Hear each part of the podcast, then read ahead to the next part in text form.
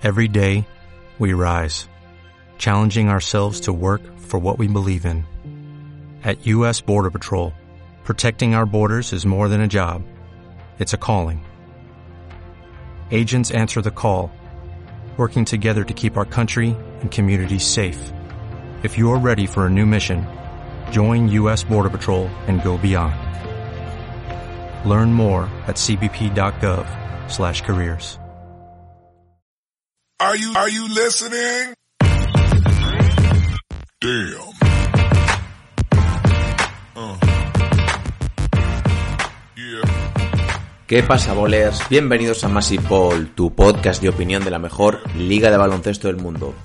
Y bienvenidos a un nuevo programa de Charlando de NBA, Charlando de baloncesto. En esta ocasión tenemos eh, como invitado a Marcos Rafael Cañas en una preciosa charla que hemos eh, mantenido hablando del libro Blood in the Garden del autor Chris Herring. Eh, bueno, ya sabéis que todo este tipo de charlas las solemos extraer de los directos que tenemos en Twitch.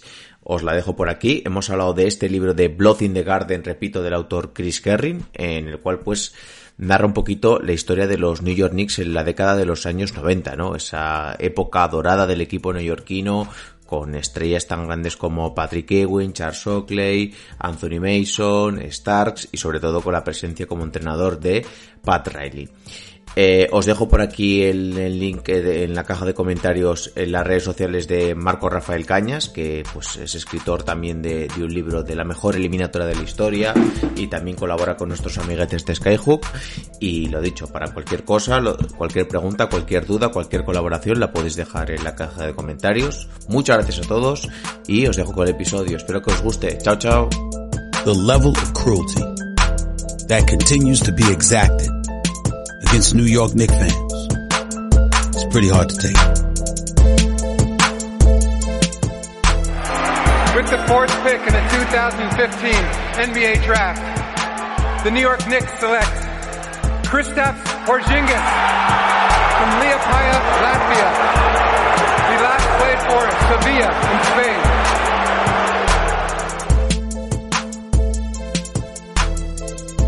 How much more can you stink?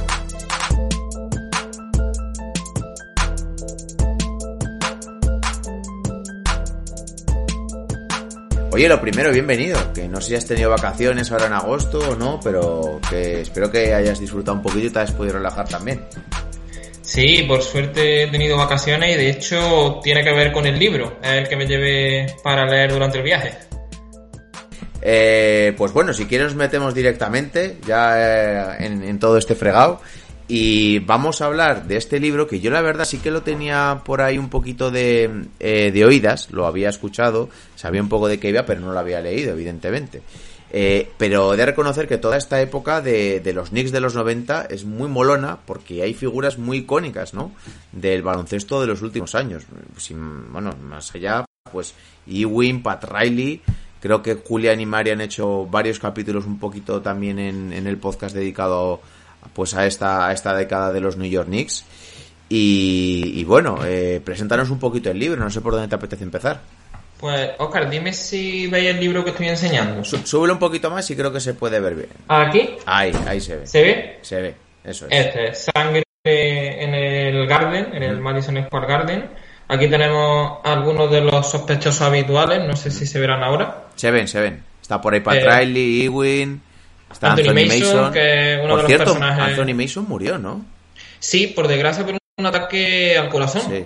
De hecho, uno de los que fue acudió al funeral a decir unas palabras fue Pat Riley, que había tenido una relación de amor-odio con él muy intensa, pero le tenía muchísimo aprecio y yo creo que en un equipo de tipos tan duros era uno de los que más, con permiso de Charles Oakley, que también estaba en la portada, y creo que estamos hablando de una de las pinturas más rocosas sí, sí, de la Físico NBA de 90. culturista. Físico de culturista sí. totalmente, o sea... Sí, sí. De hecho, bueno, tampoco no tengo ni idea del tema de la muerte, pero bueno, ya sabemos un poco cómo funciona todo el tema de determinadas sustancias en jugadores de la NBA, pero es que ese físico era de, de un nivel de, más, de desarrollo de masa muscular tremendo, tremendo. Sí, el, el autor, Chris Herring, que ha trabajado en Sport Illustrated, ha también en ESPN, es fan de los Knicks, pero él cuando estaba este equipo de Riley tenía apenas cuatro o cinco añitos, o sea que todo lo ha ido reconstruyendo e investigando en el entorno de Mason, pues igual que Dennis Rodman, es un gran jugador, de corte parecido también, muy reboteador, pero con vida muy turbulenta, como tú dices, o sea que no, por desgracia no sería descabellado que eso hubiera podido haber influido, además un un personaje complicado de tratar, pero también con una dimensión muy humana. O sea, no vamos a spoilear el libro, pero los que quieran saber más de Anthony Mason se van a sorprender. A mí me ha pasado. Y de esa época de aleros rocosos, porque Oakley también estaba por ahí, o sea, eran jugadores muy duros. Y luego, sobre todo, Oakley era un tío duro también fuera de, de la pista. No solo el típico gallito, ¿no? También. Oakley, cuidado con meterte con él. Sí, totalmente. De hecho, en esta obra hay un montón de entrevistas a jugadores y a miembros del cuerpo técnico y todo el mundo coincide en que la clave para un entrenador que llegara a Nueva York, para un compañero que quisiera hacerse notar en la plantilla, era llevarte bien con Oakley, porque era el motor de muchas de las cosas que pasaban en esa plantilla.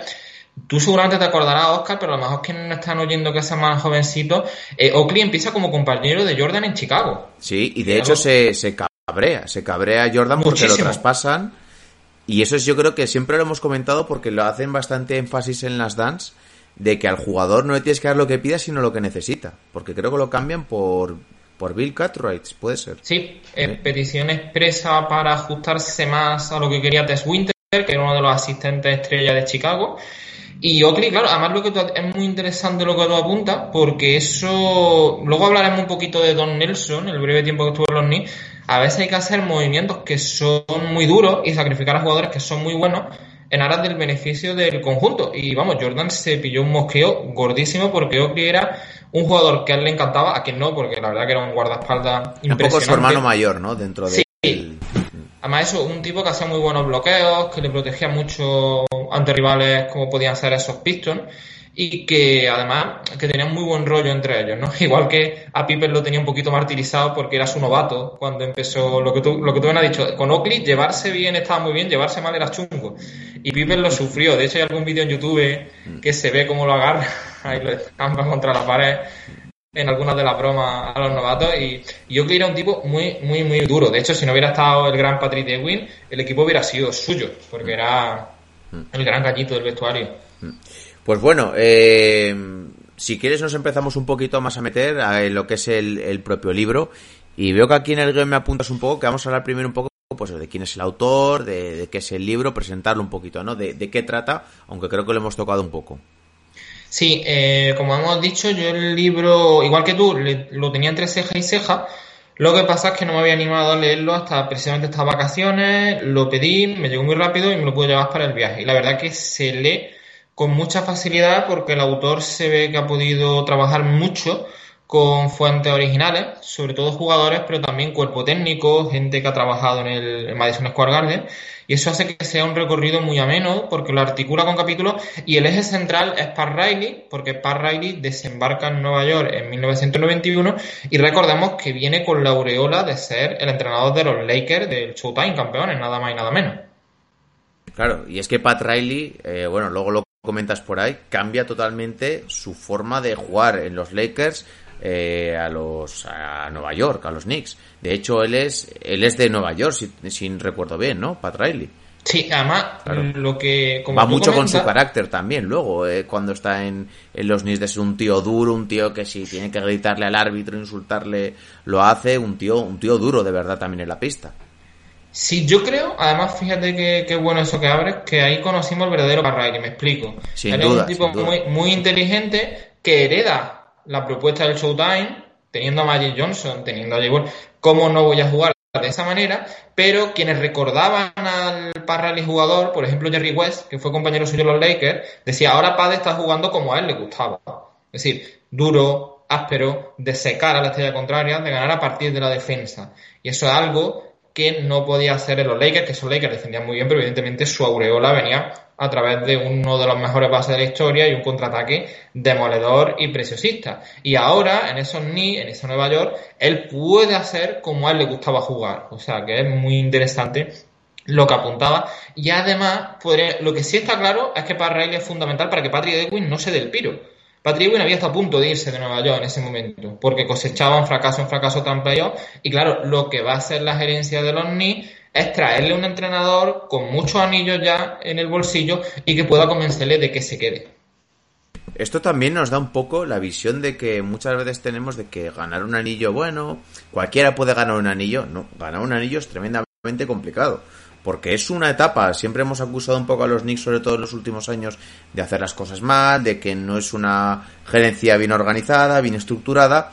Pero bueno, en, este momento es un equipo que eh, draftea y, da extensiones a sus propios jugadores drafteados, hace las cosas bien, tiene un buen entrenador, pero se cruza con equipos muy muy potentes y está en alguna ocasión, varias ocasiones, cerca de ganar, de ganar anillos, y en algunas ocasiones, pues enfrentándose contra aquellos míticos Bulls y contra los, y contra, y contra Jordan, pero esto nos da muestras de que, aunque hagas las cosas bien, incluso es difícil, es muy difícil ganar, tienes que tener un puntito de, de suerte, por decirlo así, en algunas ocasiones. Exacto, Oscar. Yo creo además que lo de Chicago hay que darle mucho mérito porque nada más llegar Riley son capaces de plantarles cara a siete partidos. Eso el propio Phil Jackson en sus libros lo ha dicho, ya que se vuelve a recordar en este libro de Chris Henry, que se sorprendió Chicago. O sea, era normal que lo eliminaran, pero que le costase siete partidos no entraba en la hoja de ruta, porque el gran verdugo de Chicago era Detroit. Detroit al fin, después de cuatro años batallando con los Bulls, había desintegrado para los planes de Chicago y de repente se encuentran con una versión muy parecida a esos Bad Boys y que les vuelven a plantar cara durante siete partidos. Siete partidos el primer año de Riley, o sea que estaba muy, pero que muy bien lo que habían hecho en tan poquito tiempo. Y por eso Patrick Ewing se convence de que se puede quedar en Chicago y lo que hemos dicho con esa aureola de un entrenador campeón, sí que se convence y aquí Nueva York sí se va a convertir en un equipo realmente poderoso y que a veces se nos olvida, porque yo creo que el principio del siglo XXI ha sido muy malo para esta franquicia. Y eso a lo mejor el recuerdo le ha perjudicado y tenemos la sensación de Knicks perdedores, pero los Knicks de los 90 no eran ningunos perdedores, era un equipo de la élite y que muy fácilmente sobrepasaban las 50 victorias siempre. Hmm. Sí, tenemos aquel último recuerdo del año del lockout, que quedan octavos, que es un poquito bueno ya al final y que, y que llegan a aquella hasta final de la NBA. Pero claro, luego la primera década de los 2000 es que es muy mala eh, y la bueno, y la segunda pues tienen su momentito con, con Carmelo Anthony, que vuelven a resurgir y bueno, pues ahora parece que por lo menos están tomando decisiones un poquito más coherentes para ser competitivos. Pero es lo que comentabas, no siempre ha sido en ese equipo desastre los New York Knicks, que muchas veces, que un poquito se les ha quedado esa vitola, ¿no? De equipo desastre y mal organizado. Sí, tengo mucho interés luego a las menos cuarto cuando empiece la charla que vaya a hacer sobre estos movimientos de Nueva York, porque parece que ahora están volviendo un poquito, como dice, a imperar la sensatez. O sea, tengo mucha, mm. mucha curiosidad de, ver qué están haciendo, pero parece que pues, al fin están saliendo pues de lo que fue, si te acuerdas, aquella etapa con Stephen Marbury, Larry Brown, mm. Muchísimos problemas, o sea, como que siempre eran noticias por cosas que pasaban fuera de la cancha, ¿no? Mm. Y ahora está volviendo un poquito a hacer lo que fue. Y esta década de los 90, claro, ellos están muy perjudicados por Chicago. Y luego, a mí el, capítulo que más me ha gustado de este libro es... y el, y el autor lo titula Nightmare, haciendo un juego con The Dream, que era Hakim Olajuwon, pero claro, para Nueva York fue la pesadilla porque el año que al fin Michael Jordan se retira, los Knicks dominan el este, llegan al fin a esas anheladas finales y se encuentran con los Houston Rockets, que son los que de verdad van a cambiar el legado de lo que podía haber sido esta franquicia. Que tenían también un equipazo por ahí, porque evidentemente estaba por ahí Olajuwon, pero estaba también por ahí Robert Horry, que empieza cuando empieza ya a ser muy notado, muy característico por sus tiros, y, se enfrentan con los Houston Rockets que, que hacen back to back. Sí, además el propio Olajuwon reconoce, y esto es muy interesante, que le cuesta mucho más el primer anillo que el segundo. El segundo anillo era nada más y nada menos que contra los Orlando Magic de Shaquille O'Neal, pero son capaces de barrerlo, pero estos Knicks de Ewing le llevan a siete partidos, y cuidado, a siete partidos con New York 3-2. O sea que tuvo dos match ball en Nueva York, eso sí, la desventaja de que fue en Houston, pero realmente los pusieron contra las cuerdas. Y no sé si está, bueno, no, no nos acordamos porque no lo vimos en directo, pero viendo la serie, que yo la he visitado hace poco, con el famoso partido de John Stars, ¿no? Que fue donde la noche esa donde creo que falla 11 triple. Sí, sí. John Starr era un jugador muy, muy bueno. Y muy querido. Y muy querido exactamente. De hecho, yo me, mira, yo hace unos años viajé a Nueva York y en el tour del Madison, junto con los grandes combates de boxeo, los grandes de tienen la camiseta de John Starr de cuando hizo el mate delante de Horace Grant y Michael Jordan. O sea, un tipo muy querido por la comunidad de fans de los Knicks. Una de las camisetas más vendidas de los Knicks, estoy seguro que sigue siendo la de Starks. Sí, porque además era un tipo que se entregaba, es decir, a Starks le encantaba defender a Reggie Miller, a Michael Jordan, se dejaba la piel en la cancha.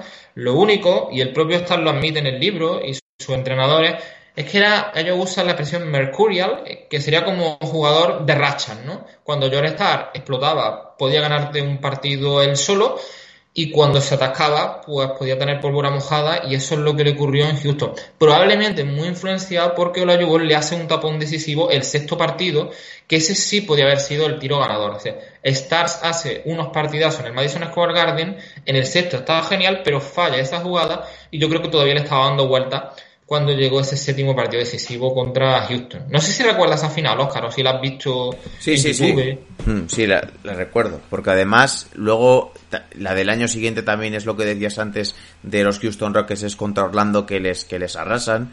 Que, que luego también se utiliza mucho ese argumento para decir, bueno, es que el Ayugón arrasa a Shaquille O'Neal, pero Shaquille O'Neal era un jugador muy joven y que llegan justo los Orlando Magic después de ganar a los los Bulls en semifinales, si no estoy equivocado, en segunda ronda, que es justo la vuelta de Jordan, que todavía no está Sí. preparado y le vacila un poco Horas Grant y luego Jordan. Sí, Horace Grant, exacto, va Se lo toma de, Chicago de pone la camiseta Sí. y se reivindica, sí. Eh, pero bueno, hemos mencionado los Bulls, que ah, tienen varias piedras contra los que se chocan los Knicks. Los Bulls, hemos hablado de los eh, Houston Rockets en la final, y otra de, de ellas, que es una de las más sonadas, son Indiana Pacers y sobre todo Reggie Miller, ¿no? Sí, esta rivalidad además muy... Porque aquí sí que yo creo que la balanza estaría equilibrada. O sea, yo creo que los Pacers y los Knicks nos hicieron muy felices a los fans de básquet, pero entre ellos se fastidiaron bastante, porque tuvieron como seis eliminatorias seguidas y están muy repartidas. Es decir, que no sería como Chicago, que le tenía cogido a la medida a New York, solamente le ganaron el año que no estuvo Jordan y aún así les costó siete partidos. Y Houston, que se termina llevando también el título, pero con los Pacers estaba mucho más equilibrado. Lo que pasa es que los Pacers son los que probablemente hacen que Pat Riley, que se queda muy desanimado después de perder el anillo con Houston, el año siguiente ya sea el último, porque Reggie Miller le vuelve loco. Reggie Miller, uno de mis jugadores favoritos, porque si lo veía, o sea, si alguien nunca lo ha visto jugar y ve el físico que tenía, no te puedas creer la, el- cómo ese señor era temido en los playoffs y el daño que ha hecho a jugadores mucho más fuertes que él. O sea, que a esos Knicks tan rocosos, ese escolta del gaducho, era capaz de volverles loco. Y le, y le revienta un año donde probablemente lo que yo creo que le hicieron un favor a Orlando y a Houston. Porque se cargan a un gallito que, que hubiera sido muy duro para la manera de jugar de esos dos equipos. Pero Rey está espectacular y ahí hace que Pat Riley termine dimitiendo y abandonando el barco de los Knicks. O sea que tienen mucho. Luego, eh, Spike Lee, el gran director de cine, tenía muchísimos piques con él cuando iba al Madison Square Garden, se ponían a hacer trash talking. Hay un documental muy divertido de la ESPN sobre Reggie Miller contra los Knicks y habla también de, de lo listo que era Reggie, ¿no? Porque para ellos no era una rivalidad indiana contra Nueva York, era los Knicks contra Reggie Miller y eso le rebajaba mucha presión a, su, a sus otros compañeros. Además, aquellos Pacers que eran un equipo muy talentoso, porque estaba por ahí también Mark Jackson, eh, Chris Mullin, eh, este pívot holandés que siempre se me olvida. Rick que- Smith, el Rick Smith, era que tenía una manita tremenda. eh, estaban por ahí los hermanos Davis. bueno, habría por ahí un- un- una cantidad de jugadores muy, muy buenos y un equipo muy, muy bueno. Sí, de hecho el propio Pat- Patrick DeWitt lo, lo reconoce, que, que jugar contra Indiana era un reto, sus duelos con Embiid eran muy muy bonitos porque eran dos... Igual que hemos dicho que Oakley y Mason son ese baloncesto de los 90, heredero de los Bad Boys, eh, Patrick DeWitt y Embiid además tienen unos fundamentos muy ricos, unos movimientos en el poste bajo muy bonitos de ver, un gran tiro a tabla y la verdad que las series eran, eran tremendas, eran tremendas. Y lo que pasa es que yo creo que en esos minutos decisivos Reggie le daba un plus y como todo, era muy ingenioso a la hora de, de hacerle bloqueos, él era un jugador que corría mucho, pero claro es que los Davis lo interpretaban muy bien. Claro. También tuvieron durante un tiempo a, a Mark Jackson, que había Mark sido base en Nueva York. Sí, un base tremendo. Director de juego al más puro estilo, además. Sí, y muy generoso y claro es que Reggie, aparte de su innegable talento, es que estaba en el equipo ideal para él. Claro, y es que es eso, Reggie Miller, estamos hablando de uno de los mejores tiradores de la historia, que si antes hablábamos un poco de pólvora mojada con Starks, eh, Reggie Miller es todo lo contrario, Reggie Miller es capaz de estar un partido fallándote todo, llegar hasta el último cuarto y meterte 13 puntos en, en, en, nada, en, un en, en, un, menos de un minuto. Sí, de hecho, está el memorable que es 8 puntos en menos de un minuto. Sí, 13 eran McGrady, que me había liado. 8 eran, 8 eran Reggie Miller, sí. Sí, clava un triple muy bonito, pero que todavía Nueva York lo tiene dominado. Se ponen un poquito nerviosos. Hacen el saque, roba Reggie Miller el saque, enchufa otro triple. Luego falla John Star dos tiros libres, si no recuerdo mal, y Reggie Miller enchufa los otros dos tiros libres. Y también, como era Reggie, pues no, no pensaba irse sin celebrarlo. Mm, sí, sí, sí. Eso, eso sin duda, evidentemente. Eh, y bueno, por, por hablar un poco más. Bueno, o nos podemos meter si quieres con la figura de Patrelli, porque esto yo creo que también da para mucho. Eh, él. Hay muchos rumores, se habla mucho de que cuando se va de los Knicks, él quería incluso más poder, ¿no? Eh, y se habla de que incluso pedía, pues, un montón de parte del accionariado de la, de la franquicia y que pues Nueva York dice, hombre, es que no te vamos a dar, él pedía como pues el 30%, el 40% de lo que vale la franquicia y decía la franquicia, ¿cómo te vamos a dar esto? Y al final él se va a Miami para, para ser el propietario finalmente. Sí, exacto. Todo lo que hemos visto con los estos años, lo que, como tú bien comentas, quería hacer para Riley, pero con Nueva York. Lo que pasa, claro, es un contexto muy diferente. Miami era una franquicia muy joven, en expansión, que tenía que hacerse, Parral era una gran figura, y en Nueva York, por supuesto, lo era, pero claro, son los Knicks, que tienen una tradición muy gloriosa, y como tú bien has dicho, la gerencia que quería renovarlo, lo que no podía consentir tampoco era ese grado de control. Y luego Riley, al igual que otros grandes entrenadores, tiende a desgastar a sus plantillas, es decir, ya con la final que pierden ante Detroit, Magic y Wolves estaban un poco agotados por la presión mental que era jugar para Pat. O sea, mejoraban muchísimo en su juego, por supuesto, pero claro, todos tantos años con un entrenador de ese corte puede ser tremendo. De hecho, cuando él se va a Miami, que, que monta un equipo muy clónico de Sonny, eh, Nueva York hace una cosa muy interesante que es coger un entrenador de perfil muy diferente, que es Don Nelson uno de los grandes paradigmas del básquet ofensivo. Y aquí pasa una cosa que seguramente tú te acordarás, que a mí me gusta mucho, que es cuando un equipo que defiende muy bien llega un entrenador más flexible, demuestran que tienen más talento ofensivo del que parecía. Me acuerdo que le ocurrió a los Pistons de Larry Brown con Flick Sounder el primer año. Tenían todos los fundamentos para defender que le había enseñado Larry Brown, pero como Sounder era un entrenador más dialogante. Es como que se desquitan un poco, se quitan esa rigidez y se sueltan, ¿no? Exactamente. De hecho, empiezan 10-2 y aquí hay un punto que esto me lo ha revelado el libro y ahora ya en internet está empezando a circular, pero yo no pensaba que había estado tan cerca de ocurrir. Don Nelson hace una cosa muy arriesgada, que es lo que tú bien has dicho antes, de cuando uno se juega el tipo, incluso contra un ídolo de la afición, pero está a punto de cambiar la historia. Y ya aquí nos metemos en un gran what que es que Nelson decide que quiere mover todas sus naves para cambiar a Patrick Ewing por Shaquille O'Neal. ¿Qué es lo que quería? Un equipo más ágil, mantener lo que había hecho Riley, pero darle más libertad y un soplo de aire nuevo. Patrick Ewing todavía sigue siendo un jugador espectacular, o sea, un grandísimo defensor con un tiro de media distancia exquisito, pero ¿qué es lo que pasa? Como Ewing todavía podía generar mucho dinero, a lo mejor Orlando era capaz de hacer ese cambio y ellos hubieran tenido un pivo mucho más móvil, mucho más rápido y que iba a ser pues, el gran Shaquille O'Neal de quien hablamos en la otra tertulia, ¿no? Que terminó dominando. O sea, pero que solo podía haber hecho en Nueva York. Eso no prospera y de hecho, claro, ahí lo que pasa es que a Nelson lo deja un poquito contra la espada de la pared.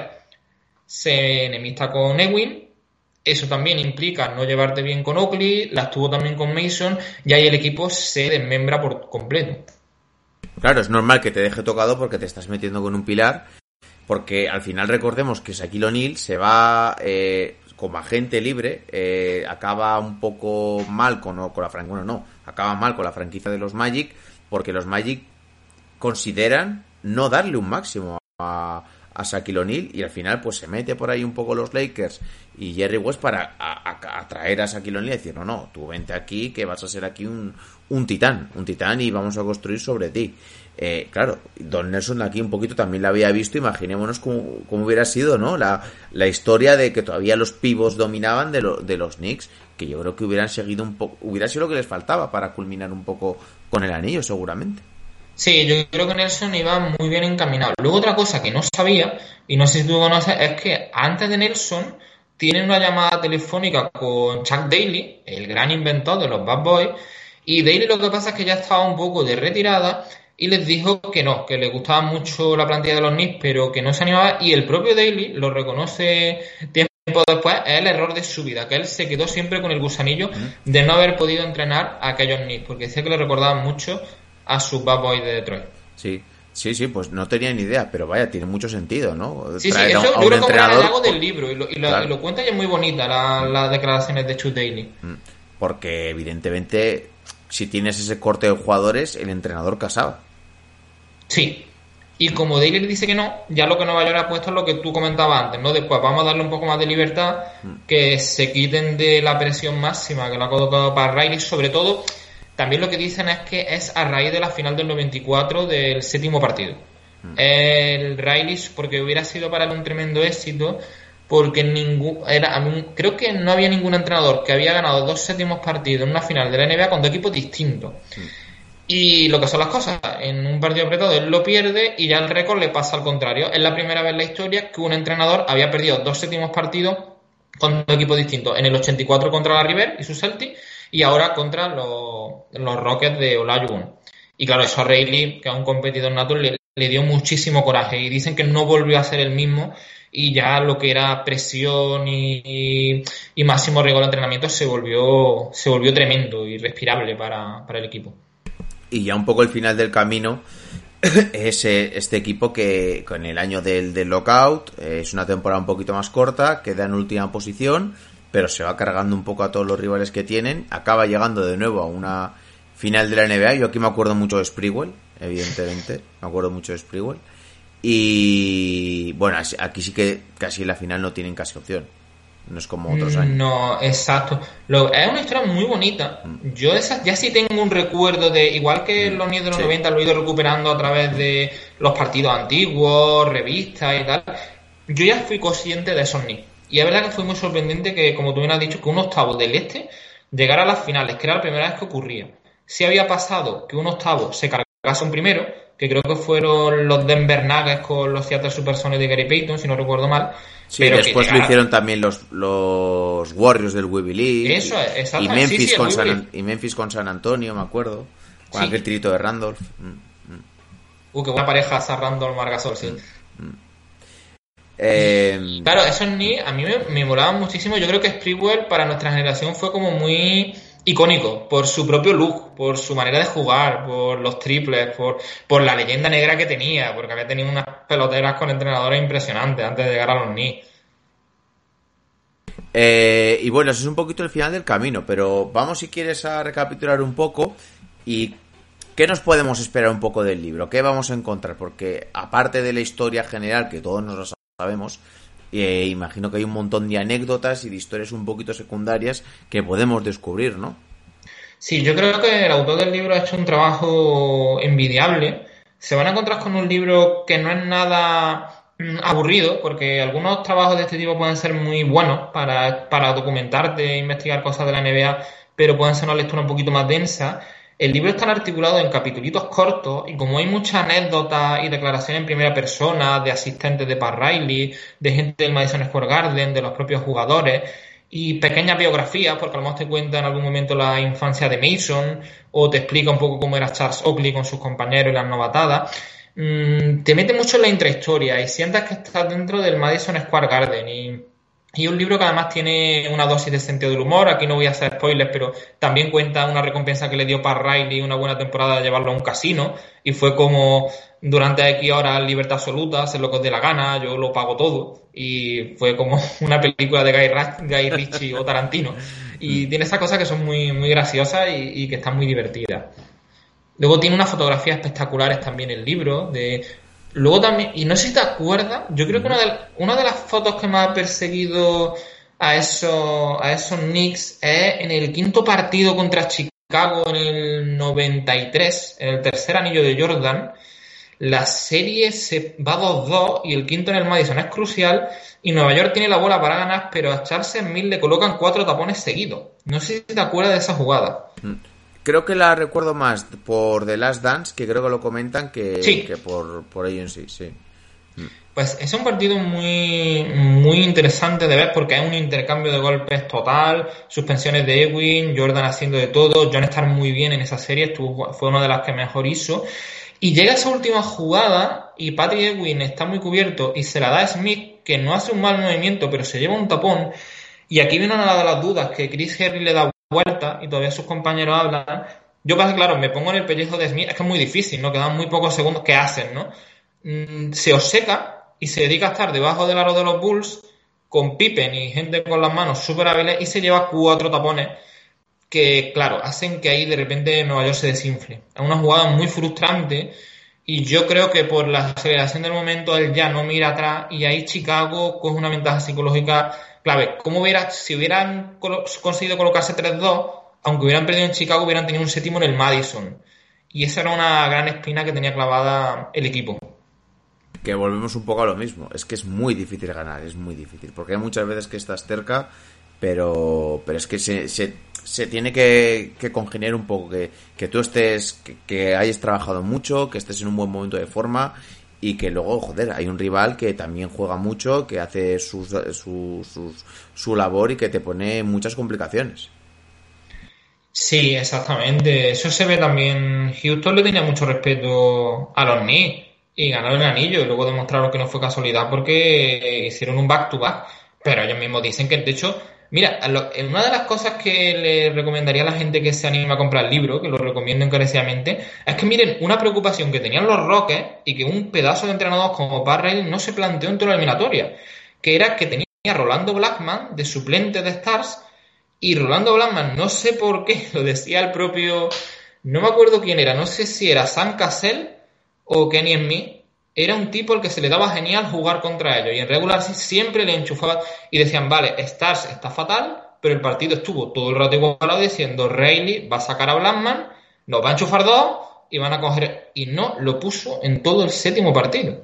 No sabes por qué, si era porque le tenía muchísima confianza a Star, porque era de los jugadores que más se entregaba a pero sí que piensa de, caray, incluso un entrenador consagrado que ha estado con Magic Johnson, que ha sido una leyenda, que ha creado a los Miami Heat de la nada, también puede tener un momento de cabezonería y no contemplar algo que el, rival incluso lo había pensado. De hecho, Tom Janovic lo tenía preparado, de bueno, ahora nos van a meter a, a este y nos va a meter en un lío. Sí, sí. Me acuerdo que hablamos de algo parecido con Dan Levy con, eh, con Damon Studamayer, también algo así hablamos. Oh, efectivamente. Estaba pensando, digo, es que hablamos de una cosa parecida y fue en el séptimo. Sí, sí. Me acuerdo que también hablamos de que igual le podía haber dado un poquito más de más minutos, ¿no? Para pues dar un poco más de chispa también, ¿no? Mm. Sí, nunca, nunca se sabe, pero es verdad que en ocasiones esos cambios son los que el propio Phil Jackson juega mucho a eso. Está el famoso partido contra Portland del segundo anillo donde deja los suplentes, ¿no? Y los suplentes remontan el partido y luego mete a Jordan. A veces ese puntillo de riesgo te puede dar buenos resultados, ¿no? Y yo, vamos, en todo lo que hemos dicho, por supuesto que no se entienda como una crítica a Riley. Riley lo que consigue que Nueva York vuelva a ser muy respetado. No, no, no, si él tendría sus razones que serían totalmente lógicas, evidentemente. Pero sí que es verdad que los propios asistentes, que le tienen muchísimo respeto, comentan que él en esa serie se obsesionó con una máxima que suele ser verdad, que es la defensa gana campeonato pero que, claro, mm, haber hecho algo distinto en la ofensiva, todos los rivales de los Knicks... Eso, eso suele pasar, y en bastantes deportes, que veces que ahí los entrenadores pecan un poco de conservadores y mm, igual hasta incluso cambian planes que tienen establecidos eh, normalmente para, para asegurar un poquito más, ¿no?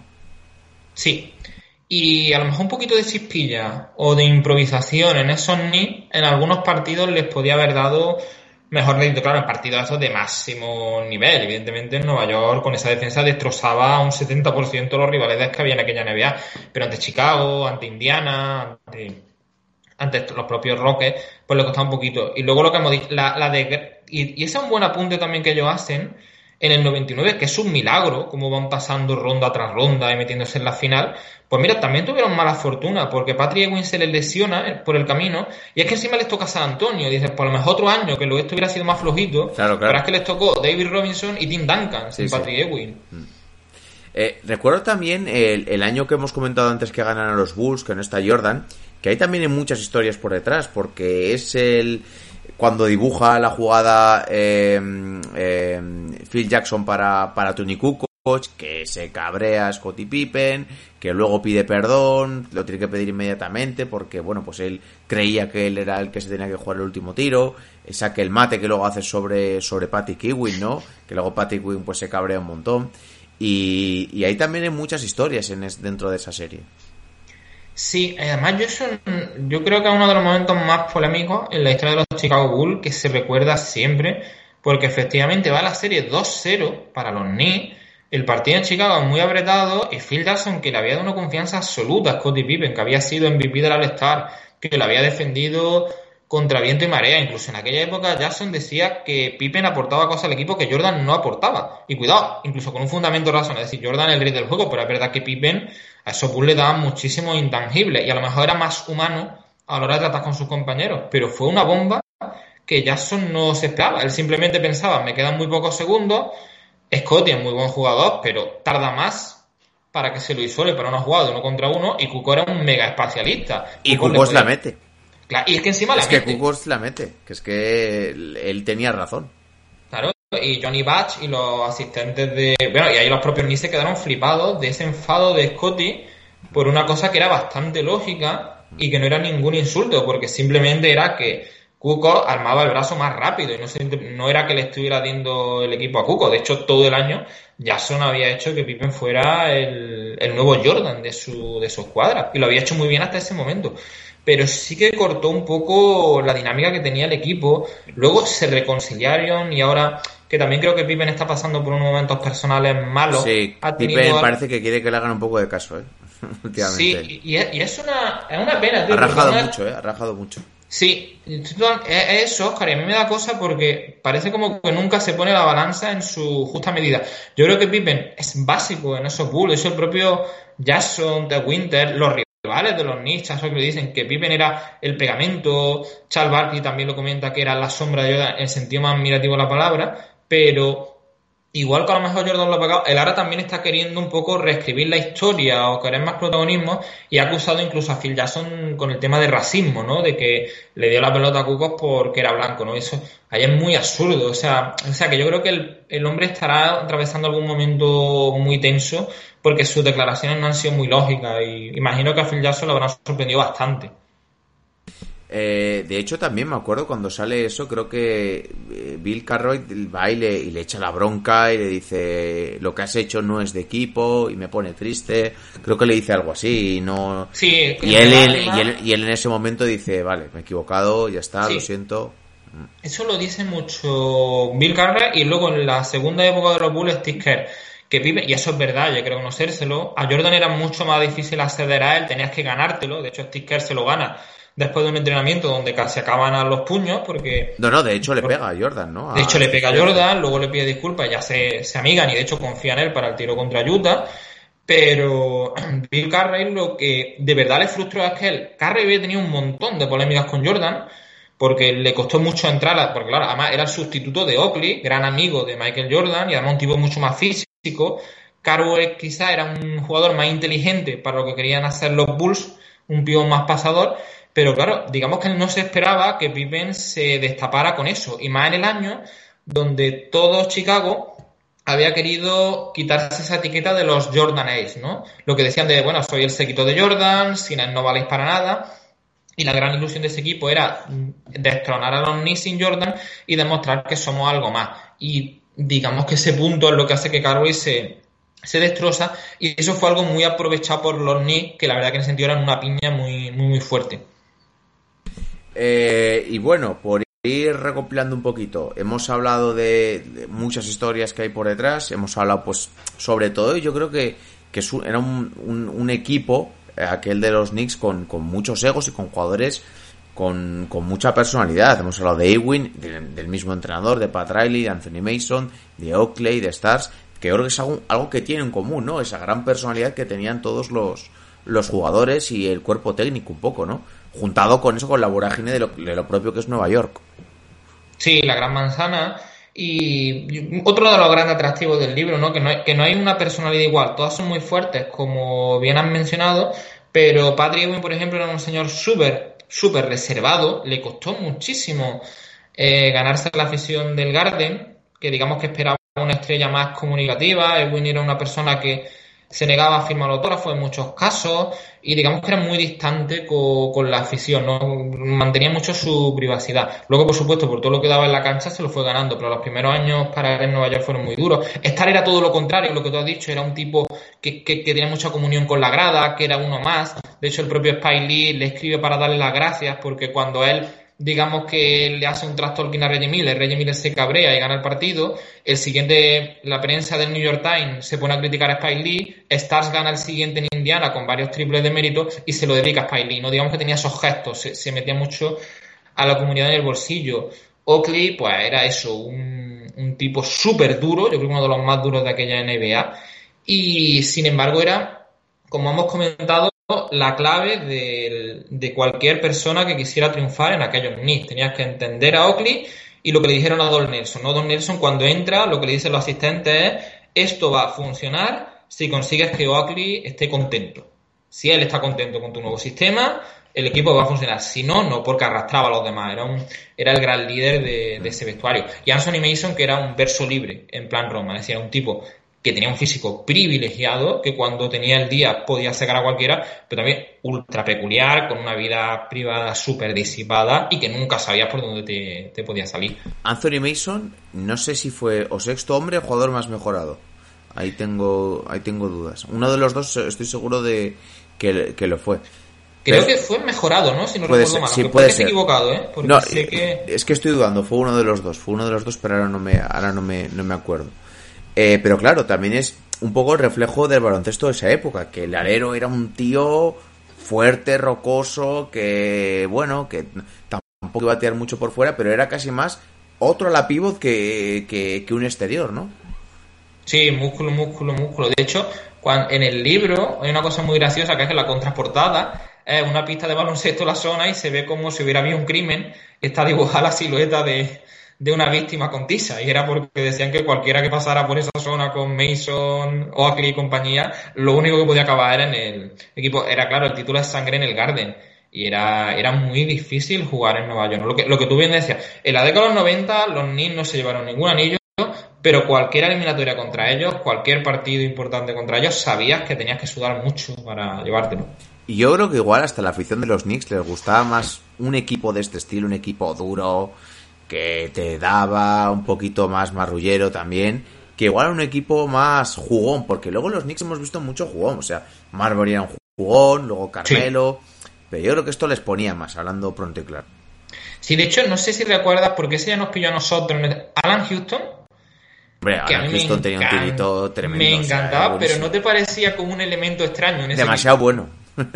De, eh, sí, este es demasiado fino, este, ah, era, era, una delicia verlo, eh, este, pero sí que cuando lo veía digo, este va aparte, este es de otro laboratorio. Y, lo de seda, ¿no? Lo llamaba Andrés Montes. Y lo de seda, decía Andrés Montes, es que era exquisito y, y, no era Stark, entraba como, aunque era un, no era muy alto, pero tenía una potencia de pierna impresionante y entraba que se iba como el mundo, ¿no? O tiraba los, los triples como si fueran gradas. Y Alan Houston era la delicadeza, ¿no? Absoluta jugando. Y parecía de otra fábrica, sí, parecía un jugador que no, que no era de aquellos ni. Sprewell sí, porque Sprewell que tenía una técnica especial. Era, Sprewell era muy bueno. Era otro de esos jugadores que les pegaban mucho a los Knicks últimamente, que pues muy buenos, pero que eh, no acababan.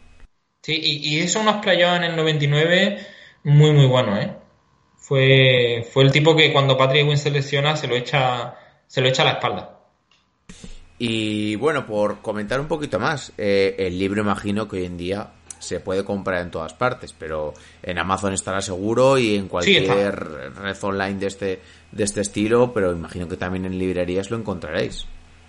Sí, yo creo que imagino que en España alguna librería se podrá encargar, en Amazon lo tienen y vamos, en varias librerías de Nueva York que se puede pedir online se, se encuentra fácil, o sea que de, lo ha escrito muy recientemente, lo iba, lo iba a terminar antes, esto fue un encargo que empezó en el 2018, pero el autor eh, se murió su padre, que había sido también un gran fan de los Knicks, tuvo una especie de bloqueo, unos meses de reflexión, él mismo lo dice en el epílogo, y digamos que tuvo que dejar madurar el libro, ¿no? Y por eso lo ha sacado ahora. Pero vamos, yo creo que no, afecta porque no es una obra que tenga que responder a una coyuntura, es una reflexión sobre los, los de los 90, así que se puede leer ahora, se puede leer dentro de un año. Es un libro bastante atemporal y a mí me gusta mucho, ¿eh? Y además yo creo que es un tipo muy objetivo que no se deja llevar por sus colores, se nota que es claramente de los Knicks, pero reconoce mucho los méritos de la otra franquicia. También cuando a los Knicks le benefician los árbitros y a la inversa, pero siempre muy.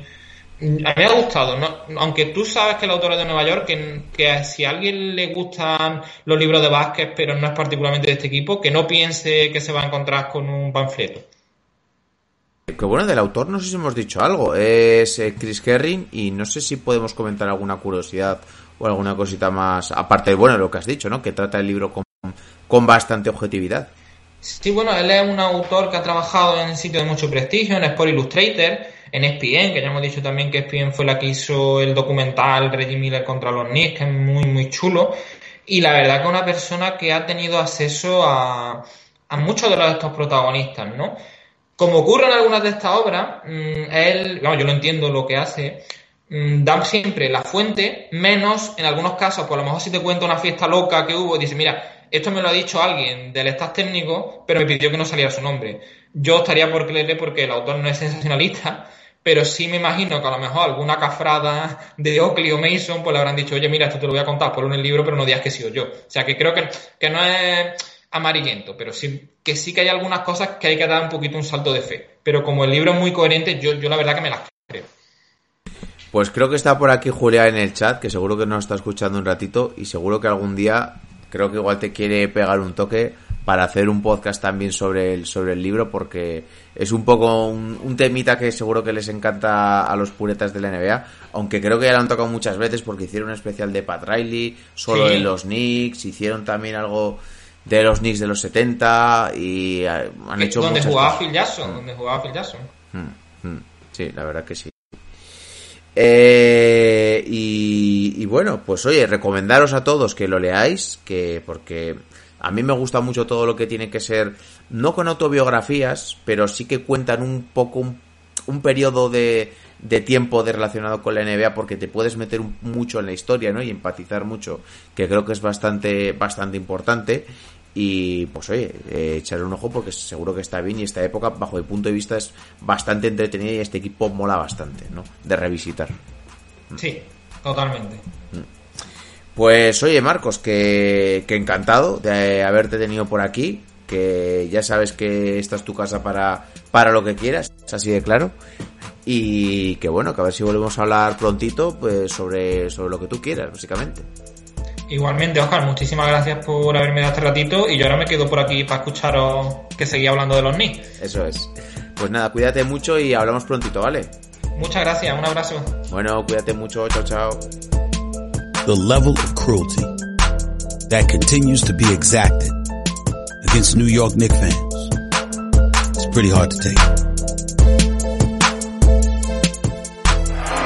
With the fourth pick in the 2015 NBA Draft, the New York Knicks select Kristaps Porzingis from Liepaja, Latvia. He last played for Sevilla in Spain.